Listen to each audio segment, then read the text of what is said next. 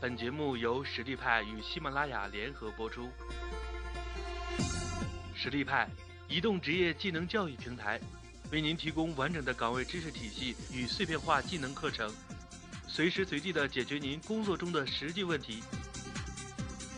微信搜索“实力派”服务号，参与更多的职场直播课程，与老师实时互动答疑。嗯，可能自己一直自认为这个天分不是特别高，本身也不是特别有创意的人，嗯，所以今天的分享，我觉得可能比较适合啊以对以下三个话题感兴趣的人。一个是如果你是在初创公司，然后你的产品可能还处于一个初创时期，那我的经验可能可以带给你一些启发啊。再有一个就是对于可能在运营上刚刚起步的同学，然后可能这个经验可能可以帮助你。更好的入行吧。然后最后一个就是因为我现在从事的领域是企业服务这个领域，所以可能对企业服务这个板块感兴趣的人可能能够得到一些启发。那下面我就正式开始啦。嗯，今天想跟大家分享三个方面的内容吧。然后第一个方面就是因为我现在从事的或者我服务的这个产品是一个企业服务领域的产品，而企业服务这个行业。嗯，现在也比较热，所以给大家分享一下现在这个板块的一些情况。然后第二方面的内容，可能就是简单跟大家讲讲，用大白话说，就是在你的产品是初创期，然后你没有钱或者钱很少、没有资源的情况下，应该怎么样帮产品来做运营。然后第三个方面，呃，简单跟大家分享一下入行这几年来的一些职业经验，包括可能大家比较关心，如果我要做运营的话，我到底是应该选择一个成熟的公司还？是初创的公司。今天我们刚好就是受这个 TechCrunch 的邀请，然后去参加 TechCrunch 今年在中国的互联网创新峰会。啊，可能大家有些人可能听说过 TechCrunch 是美国的一个科技媒体，然后也是这个全球科技媒体比较知名的一个。然后到了这个现场之后，因为我们是参展方之一嘛，然后现场大概从全球包括香港、台湾，然后选了大概有一百多个项目来参加这个展览。然后我发现，基本上百分之五十的项目都是企业服务项目，呃，各种各样的，比方说有做这种。会议视频的，然后有做这种在线文档分享的，有做在线客服的啊，当然还有，比方说像我们先先市是做这种人力资源的 SaaS 平台的，非常多。然后另外可能有百分之二十左右是智能硬件啊。那其实这样一个场景，其实我觉得大概可以反映出来，很多人觉得可能企业服务这个领域是。中国互联网继 O2O 之后的下一个风口，这样一种预判，它可能确实是存在一定的这个真实性的。嗯，其实企业服务这个市场啊，我们会发现，嗯，它虽然说叫一个新的模块，但是啊，它其实还是有很多这个传统的这种做法构成的。啊，可以给大家简单的分享一下现在企业服务市场的几种典型的做法。呃，第一种做法，嗯，是大家。其实非常非常熟悉，也是每天都在使用的，叫做电商的做法啊。我相信大家可能没有用过这个 to B 的这种电商平台，但是淘宝啊哈是吧？双十一大家肯定天天上。那其实，在企业服务这个领域里面，也有很多是做这种 B to B，甚至可能 C to B 的这种电商平台的。比方说，可能在前年非常火的找钢网啊，它就是其实就是在电商。在这个钢铁行业提供一个电商的这个 B to B 的平台，那可能现在还有很多出现了涌现各种什么找钢材啊，找各种行业的这种上下游的供应方、供应链伙伴的这种电商平台。然后你会发现是说啊，虽然可能企业服务它是一个新东西啊，但是其实它还是这种电商的做法。然后另外第二种做法，可能大家肯定也用过的这个 O to O，对吧？呃。各种是吧？卖水果的、卖生鲜的、卖美容美发产品的，甚至卖房子的 O2O。那企业服务领域也有一大块是这种 O2O 的做法。简而言之呢，它就是把企业在传统意义上也会使用到的一些外包服务，比方说呃代理记账的服务，呃帮你跑社保公积金的这种服务，还有比方说商标注册这样的法律服务，那打包成这种 O2O 的标准化的解决方案，然后我放到线下来进行售卖。那这是企业服务的这种 O2O 的做法。呃，其实大家可能想不到的一块儿，呃，智能硬件，可能我们现在看到的智能硬件，比方说这个手环，啊，电视，可能无人机，甚至现在很火的这种什么。电动车、汽车，那这些智能硬件，实际上在企业服务领域，这个硬件也有向这个智能硬件发展的趋势。比方说，现在这种云考勤机啊，iBeacon。呃，像这种销售工具，那实际上它是希望通过这种硬件的综合解决方案来取代一些线下的流程，来提高效率。所以这可能是企业服务领域的智能硬件的这种方向的做法。那可能另外更加常见的，比方说像我们新人新事这个选的，可能就是一个比较俗的方向，它叫做这个 SaaS 的做法。啊，SaaS 可能很多人也听说过，啊，Software as a Service，这不是一个新概念。嗯，简单来说，其实就是用一些。技术方案、线上的方案来去取代一些企业管理或者企业运营过程中的一些线下流程，从而来提高效率或者是提高效能。那我们其实我们我现在服务的这个产品，其实就是相当于是一个云端的薪酬系统。那它做的其实就是这种 SaaS 的做法。然后以上提到的呃电商。呃，O2O、智能硬件还有 SaaS，那可能是现在企业服务这个市场上比较常见的几种做法。然后我们会发现，嗯，这样一个现象是说，虽然可能听起来企业服务好像是一个全新的模块、全新的领域，但实际上它其实采用的做法，或者说它在其中涉及到的一些商业模式，其实都是我们之前互联网在发展过程中，呃，运用的一些模式。大部分是这样的。比方说，虽然我可能是 B to B 的电商平台，但实际上我还要解决的还是可能是传统的电商平台要解决的那些，比方说你有没有充足的上下游资源，然后你是不是真正解决了交易过程中的信息不对称这样的问题。呃，再比方说可能这种 O2O 的做法，那虽然我。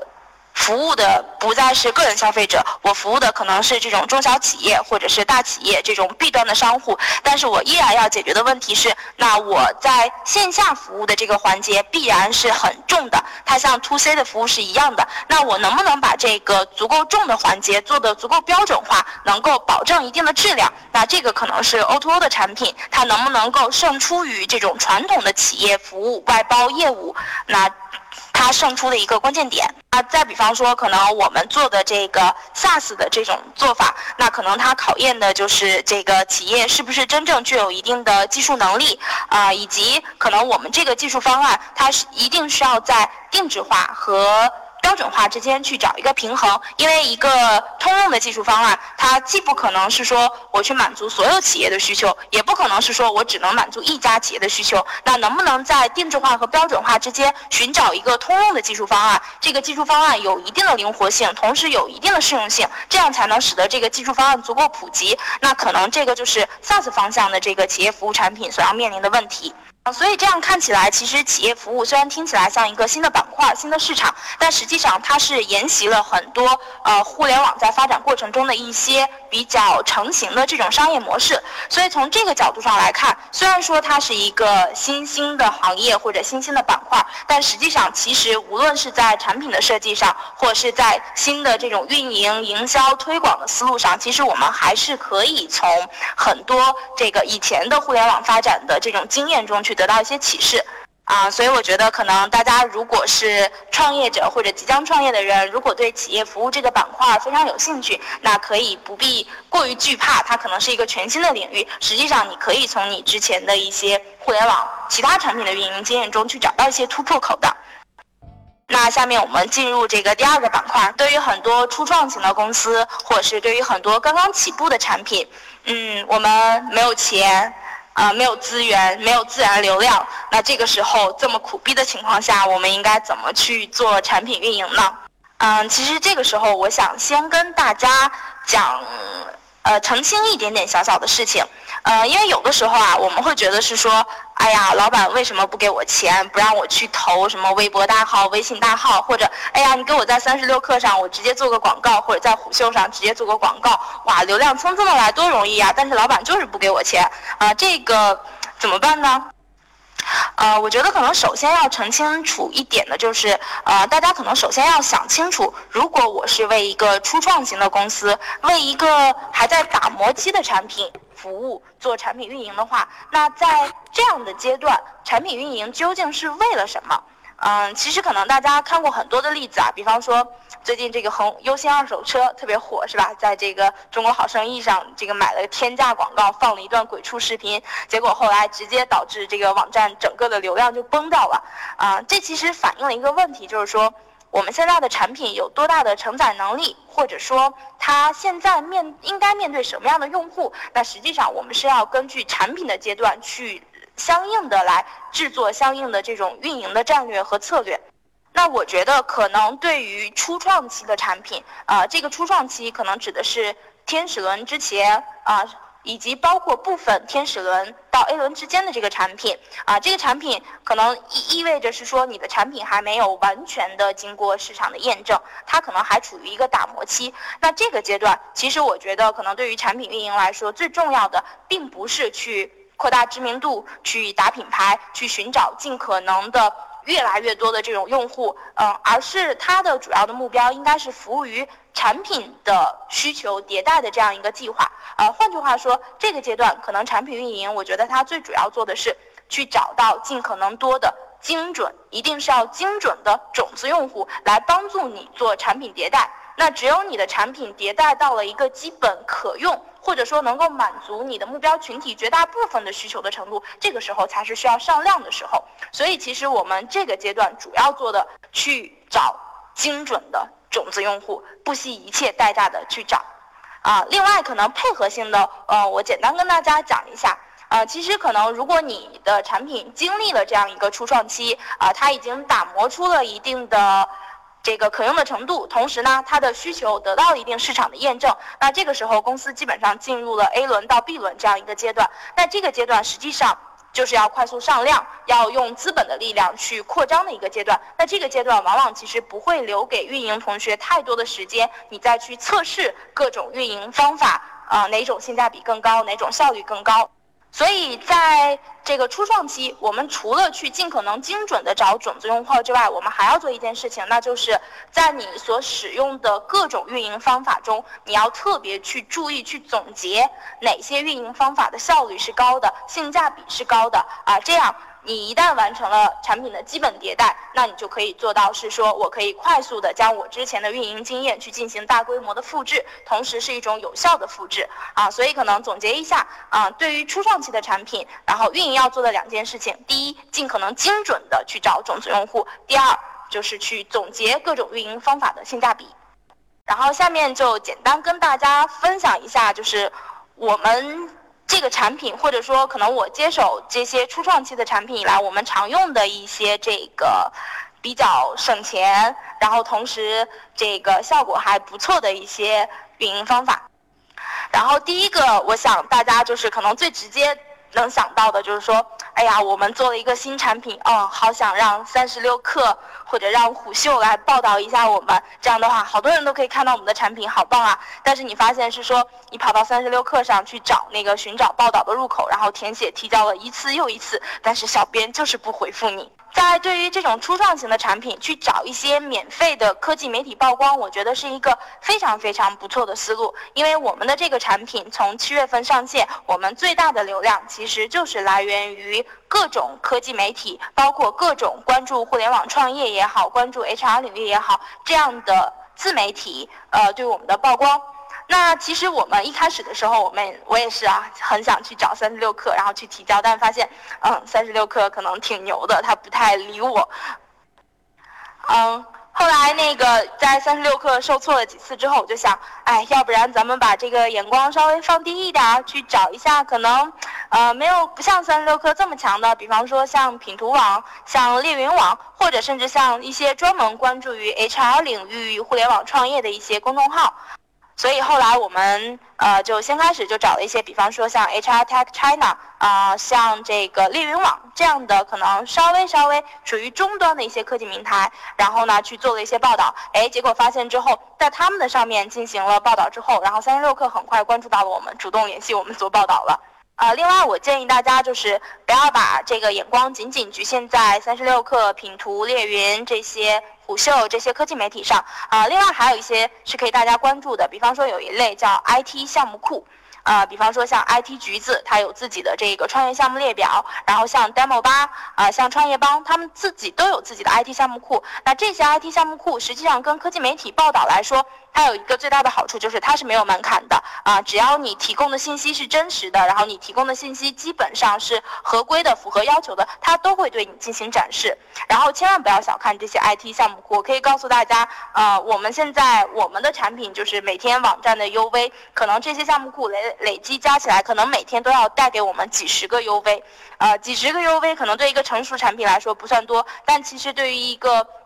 初创型的产品来说非常非常重要。那你想，如果我们假设每天是三十个 UV 的话，那一个月三十天的话，就是将近一千的 UV。一千的 UV 就意味着有一千个新用户看到了你的网站。那大家可以想一下，如果你去做一次地推活动，你可能吭哧吭哧，呃，准备了一天，忙活了一天，然后可能后面还要这个转化很多天，然后你也未必能够接触到一千个用户。所以大家也可以适当的关注一下这些 IT 项目库，你都可以把你的产品去提交上去。其实，在做这件事情的时候，我们是对所有的能够对互联网产品进行曝光的平台，我们做了一个梳理。然后大家可以猜一下，我们一共梳理出来多少个可以进行此类报道的媒体也好、项目库也好、呃公众号也好、微博也好，大家可以猜一下。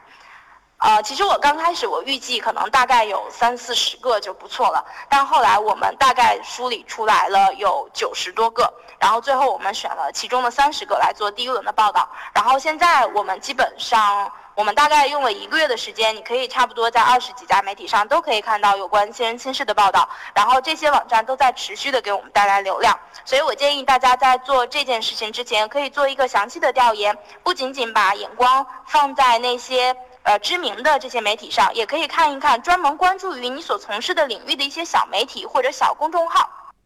这个互联网领域里面有一个非常著名的理论，叫长尾理论。实际上，其实对于运营来说也是一样的，有很多很多运营的工作，我们可能看起来很琐碎或者收效很小，但是这些小工作它可能往往累积起来就是巨大的流量。所以大家对这一点一定不要忽视。呃，另外还要提醒大家的一点就是，在这个投这些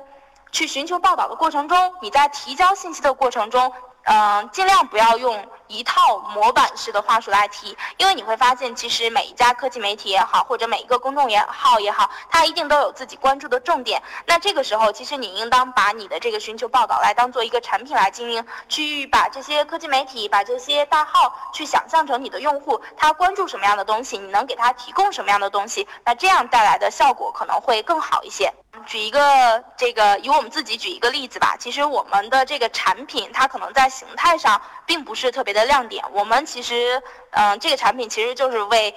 中小企业的 HR 提供了一个人力资源的管理系统，它是一个云端的系统。呃，我们在产品上其实发掘了很久，但是没有发掘出来太多的亮点。但是我们发现是说，嗯，可能在企业服务这个板块，大家对。这个板块的这个运营的思路可能都会比较感兴趣，所以我们前期从这个运营的角度切入，然后就联系到了很多的媒体报道。所以大家可以想一想自己的产品。呃，一定要挖掘出来产品上的亮点。如果产品上没有亮点的话，那你其实可以去找其他的，比方说我的渠道方、我的资源方啊，我的运营方式上有没有什么亮点，然后针对不同的科技媒体它的偏好来去制作相应的这个报道信息。这样的话，我觉得可能被采纳的呃可能性会更高一点。嗯，另外还有就是刚才说的啊，如果是大媒体，可能先开始比较困难的话，我们可以先从小媒体做起，然后先在自己的品牌上有一定积累之后，这样更容易获得这种大型媒体的青睐。啊，然后总结一点就是。凡是所有能蹭的，凡是所有跟你的产品沾沾点边儿的，能够对你进行曝光的机会，不管它是媒体，不管它是大号，不管它是项目库啊，甚至它可能是线下的活动也好，抓紧一切的机会去曝光你的产品，这些流量全部都是积少成多，会对你产生非常非常重要的作用。现在这个时代的，我们讲叫什么？叫做社区运营。呃，其实之前。我在没有自己就是操盘一个产品的运营之前，我对社区的运营一直停留在什么百度贴吧呀，或者是这种呃人人啊这种层面上。但是你会发现是说，之前我们做的一些社区，比方说微博的社区，比方说人人网，这是可能学生类的产品常用的一些社区，比方说百度贴吧。啊，他们的活跃度下降的都非常厉害，好像已经稍微跟这个时代有一点脱节了。然后在这个过程中，呃，我们的产品选择了两个可能质量会比较高，同时会比较符合我们的目标客群的两个社区社区，呃，一个是可能很多人都会经常上的知乎，然后另外一个是也可能很多人都会在上面写东西的，叫做简书。嗯，关注到这个领域，其实是我之前其实就有对知乎的一个专栏非常非常的关注啊。这个专栏叫丁香医生，呃，我相信大家都知道，这个丁香社区是腾讯投的一个非常好的医疗 O2O 的一个项目，现在可能已经进行到 D 轮还是 E 轮的程度了。然后我当时在刷这个知乎日报的时候啊，我就看到是说，哎，有一个专栏叫做丁香医生，他经常推送一些。文章这些文章的主题都是跟日常人的这种生活息息相关的，然后跟医疗相关，但是又不是那种耸人听闻的什么养生知识啊，或者是什么那种很恐怖的怎么样会得癌症的知识啊，都是一些很具有专业度，同时写的非常的通俗易懂的一些文章啊。后来呃我在做新人新事这个产品的时候，我就想说，那我们能不能也像丁香医生一样，来围绕着我们产品的一些。业务的主题或者专业性的话题来发表一些看法，然后我们当时恰好也碰到了一个小小的热点，然后就做了一个尝试啊。我相信大家上半年肯定都关注这个是吧？刘强东和这个奶茶妹妹结婚的这个新闻。然后在这之前还有一条新闻，当时也是属于刷屏性质的这种新闻，就是刘强东他自己在这个京东把自己的年薪降成了一块钱。然后当时网上就掀起了很多讨论嘛，就说这个强东哥哥是不是为了这什么婚前财产啊这些东西，所以故意把自己的年薪啊做了一万元，做了一块钱的这样一个设置。哎，后来我们看到这个话题，我们感觉非常兴奋，因为哎薪酬这个东西刚好就是我们。做的事情，然后于是我们做了这样一篇文章，就是刘强东年薪一元到底合不合法？然后我们从专业的角度来分析了，呃，他是不是合法的，是不是合规的？这样做行不行？如果这样做会有什么样的后果？然后我们把这篇文章也结合当下的热点，可能也写的比较诙谐的有趣，然后我们把这篇文章 PO 到我们的公众号上，然后这篇文章。还取得了不错的效果。同时，我发现是说，其实，在知乎上，包括在简书上，已经有一些话题是在关注啊，这个年薪一元到底是不是合法合规，或者说我们在人力资源这样一个角度应该怎样看待这个事情的这些问题。然后，我们把这个答案及时的抛到了这些社区平台上。然后，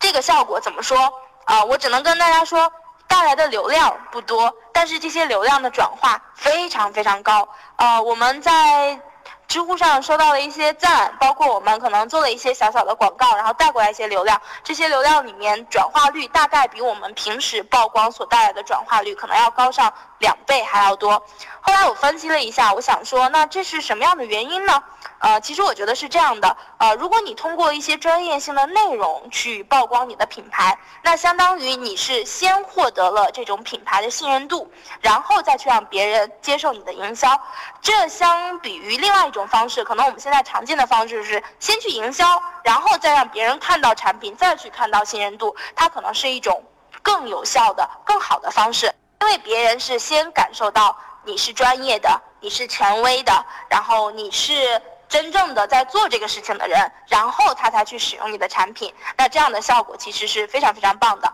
所以我建议，如果大家嗯是针对这种专业方向的，或者是在专业上有一定挖掘的这种产品，那你们都可以试着去经营一下自己的知乎或者简书这样高质量的一些社交平台，来去树立一些品牌的权威度。那这个地方过来的流量，或者说过来的种子用户，一定是对你高度感兴趣的。然后下面再给大家讲一个，可能也是一个比较讨巧的方案啊。这个方案我给它起名字叫做“同业置换”，啊，什么意思呢？其实就是，呃，能不能去找一些，呃，产品，这些产品其实跟你面对的是同一个客户群，但是呢，它又不是你直接的竞品。那其实这个时候，其实你们是可以做一些资源互换的。啊，我举一个例子啊，比方说当时我在美团，当时我做的是这个美团早餐这个项目啊，其实就是给写字楼里的白领，然后去早上去送早餐，大概是这么一个服务。然后后来我们呃当时引进了一家赞助商啊，这家赞助商叫真荣宝，它是一个 P to P 平台，就是其实就是让大家把自己的钱放到它这个理财产品里一样，跟余额宝差不多这种。然后呢，他们觉得是说，哎，美团早餐。面对的也是白领，然后我们的主要的 P to P 的这个前面的这个 P，其实我们对的也是白领，所以他跟我们联合做了好几期的活动，其实就相当于是说他来给我们赞助，然后所有的这个印刷品我们都认印上真荣宝，然后他可能来给这个用户提供一些补贴，提供一些代金券这样的东西。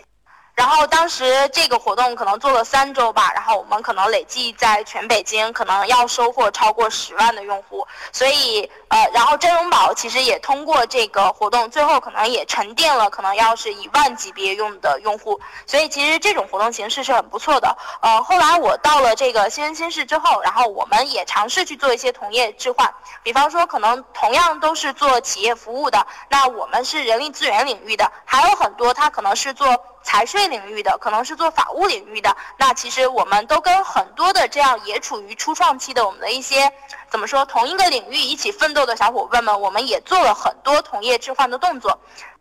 嗯，可能最简单的大家能想到的，比方说我们在官网上互相挂一个对方的链接，那可以给同样的面对的目潜在用户去做导流。然后我们可能公众号，我们的公众号可能每周我们都会给我们的合作伙伴留一个位置，然后我们可以做一些互推，包括可能啊每一家可能都会有一些，比方说薅羊毛啊线上的这种福利活动，那我们也可以推荐给我们已经有的用户，因为这对于用户来说也是有价值的。那其实这些活动也是持持续续的。呃，给我们带来了不少的流量，呃，这种同业置换其实有一个非常非常明显的好处是说，嗯，尤其是对于企业服务类的产品来说，如果。一个用户他能够接受其他形式的这种新型的互联网产品，那换言之，他对你这种形式的互联网产品一定是要比一般用户的意愿更高的。啊，所以你会发现是说，你从同业导来的这些用户，往往会比你从一般的渠道曝光得来的这些用户来的更加精准，来的活跃度更高，所以这个可能是同业置换另外一个非常好的呃好处。啊，这样的话基本上是可说，大家可以利用同一片的这个用户资源，然后来做更多的事情。那可能很多小伙伴会觉得，哎，那这个万一他把我的流量分走了，或者说，呃，万一我们现阶段不是竞品，但是我们以后可能成为竞品，这个怎么办呢？啊，其实我觉得这个问题可能对很多初创型的产品来说。不用考虑的那么早，呃，活过天使轮或者活过你产品的初创期，对你来说是最重要的啊。所以这个时候，我们的目标或者我们的原则就是不计一切代价的去找我们的种子用户嘛。所以这个是给大家介绍的另外一种方法，叫做同业置换，也就是去找呃和你的产品是面对同一个用户群体的非直接竞品，然后去跟他们去做一些资源互换的动作。第五个方面，嗯，也是大家非常非常常见的，叫做这个线上活动啊，大家肯定看过很多啦，是吧？各种扫码送东西啊，下载 APP 送东西啊，甚至可能注册就送你一个什么代金券啊，或者什么样的东西，呃，这个活动这样的活动形式非常多，我相信大家也很见过很多啊。我觉得这个活动，嗯，这种活动形式是非常直接的。啊，换句话说，可能你需要用户付出一定的成本，然后你去给他提供一定的福利和礼品啊。这种活动形式，我觉得应该是经久不衰的，因为我们可能 从历史上来看，零售行业或者其他行业的发展啊，其实大家都有在采用这种促销的这种方案嘛。啊，但是我希望。格外提醒大家一点的是说，呃，我看过很多小伙伴做的这种线上活动，嗯，他们的礼品或者说他们的羊毛选的非常非常的好，然后呢，他们的这个活动的文案也写的非常好，然后整个活动流程也做的非常顺畅，然后觉得嗯很棒，然后就把这个活动推出去了，然后最后发现是说，哎，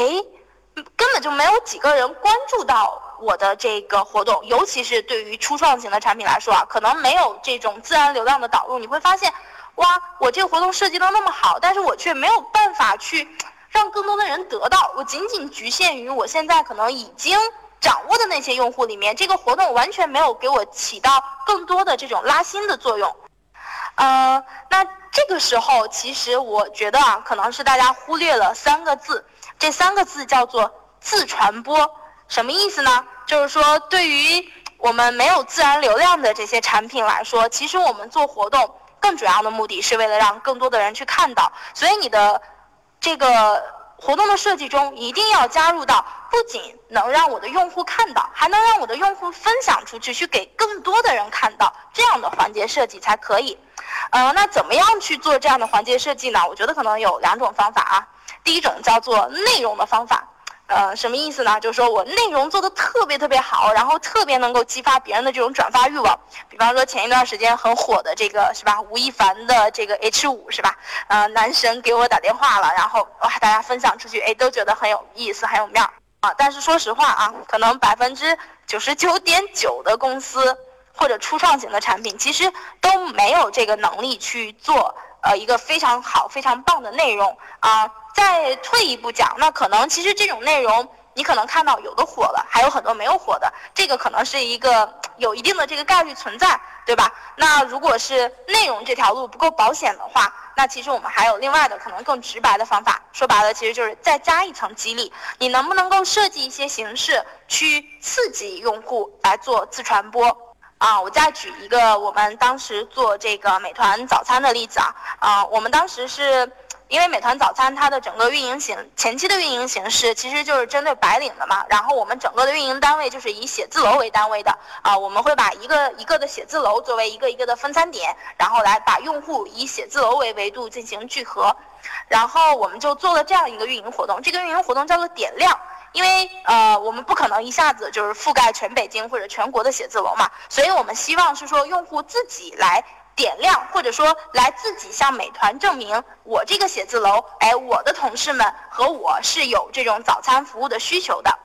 然后我们就设计了一个活动，其实就是啊，有一盏灯，然后这盏灯呢，就是大家共同来点亮这个楼的早餐服务。然后我们做了一个激励的设计，是说如果有二十个人。来点亮这个楼，那我们可能下周给你的价格就是半价，比方说每天六块钱的早餐，你三块钱就可以买到。那如果是四十个人能够点亮这个楼，那可能每天六块钱的早餐，你每天一块钱就可以买到。那如果有六十个人来点亮这个楼的话，那下周的早餐我就免费送。然后你就会发现说，根本不需要我们可能去用。什么导游的方案，或者是去贴海报啊，或者是去发传单啊，你就会发现说，大家就会自动的把这个东西转给自己的同事，然后转给写字楼里的小伙伴，分享到朋友圈，然后去让大家共同去点亮这个楼宇啊。那这个可能就是一个例子，就是说你要在你一定要在你的这个薅羊毛或者是送福利的这个线上活动环节里面去加入自传播的因素。啊，然后其实有很多种方法啦，比方可能更直白的方法是吧？如果是他转发的话，你可以呃让他参与抽抽奖，或者是送一个小红包，或者是送一些代金券或者礼物之类的东西。那总之关键的环节就是我们要做线上活动。对于初创级的产品来说，在没有自然流量的情况下，你一定要好好的设计自传播这个环节，让所有看到你这个页面的人都能够刺激二次转发、三次转发，然后让你的活动去尽可能多的去覆盖到更多的人。啊，OK，然后这个讲的是这个线上活动，对吧？然后最后一个也是更很常见的，叫做这个内部转发，什么意思呢？就是我们一大堆人在一起创业，特别辛苦，对吧？可能周六也加班，每天晚上也加班，然后出了这个运营的小伙伴出了一些好的文章啊或者活动，肯定都希望是说能不能全公司的人都帮我们转一下呀？啊，这个地方其实我秉承的原则是说不强制，但是如果我做出来。好的东西，比方说真的能够特别激发大家转发欲望的东西，那我一定会这个呃鼓励大家去转发。然后我们其实做的比较好的一次转发的活动，是我们当时大家应该都看到过那个微信广告吧，就是特别有钱的什么宝马呀、各种什么卡罗拉这种，然后发的这种微信广告。我们当时是用九张图片，然后拼出了一个微信广告的形式，然后我自己先发了出去，然后大家觉得哇好酷炫啊，纷纷管我要，哎这个怎么发怎么发。嗯，这个地方其实想提醒大家一点呢，就是说，呃，希望大家内部转发的这些内容一定是。呃，能够激发起你内部人员转发欲望，而不是强制转发的。而这个内容一定要足够的好，这样的话，你才真正的是在利用你的同事的朋友圈，而不是在他浪费他们的朋友圈。因为其实每个人都很清楚嘛，我们的朋友圈里面有多少人，他会受到我们多少的影响啊。如果是一次坏的传播，那可能以后你让大家转发再多的东西，可能都不会有人点进去看了。所以我建议大家在。刺激内部转发的时候，一定要想一想啊，你制作的这个内容是不是能够调动大家的转发欲望，以及是不是真正能够从从这次朋友圈营销中得到一个正面的结果。一共讲了应该是六个方面啊，媒体曝光，然后知乎和简书的内容运营啊，QQ 群和微信群的社群运营，同业置换啊，线上活动，还有内部转发这六个方面，然后再讲一些那个我们没有做过的。嗯，前期其实我也做了很多调研，比方说可能现在已经比较成熟的，是不是我们找这个微博大号给我们转发一下，或者找这个微信大号帮我们转发一下，或者是我是不是比方说在虎嗅网上我上一个 banner 上一个广告位这样的事情。呃，后来呃这些花钱的这种营销方式我们都没做，呃，我觉得都没做有这么几个原因吧。呃，第一个确实是贵呀。呃，我们呃，我调研了一下，现在比较好的这些呃微信的公众号的大号啊，他们有一个词叫做签约价，什么意思呢？就是说啊，我帮你可能发软文也好，或者发一些这个广告也好，那这篇文章如果有一千个阅读量。我可能就要收你五百块钱，啊，这个我盘算了一下，那就意味着是说有一个人一个 UV 看到这个文章，那我可能就要花五毛钱。但是看到这个文章可并不意味着他就会下载我的 app，或者是就会访问我的网站。那从看到文章到真正成为我主站的 UV，那这个转化过程可能。做得好的，我觉得可能能做到百分之二三十；做得不好的，可能百分之一也有可能。那就意味着，可能我一个 UV 要付出几十块钱的成本。然后这个成本，我觉得对于现阶段的我们来说，嗯，不是很贵，而是可能性价比不太高。啊，另外就是我们做这个 HR 的这个，其实是没有找到太精准的这个微信大号。然后还有一个非常重要的原因就是，其实我们看到。嗯，有很多的这个内容型的这种公众号，他们已经有能力去做非常好的这种软文营销，可能也是一篇非常具有吸引力的文章，但是最后呃非常棒的把你的品牌给推出出来。但是我们自己衡量了一下自己，我们现在是没有这种能力去操盘这样这种高逼格的软文营销方式的，所以可能最后加总这几个原因比较贵又不太精准，然后我们又没有很强的这种软文营销的能力，所以我们就放弃了这个。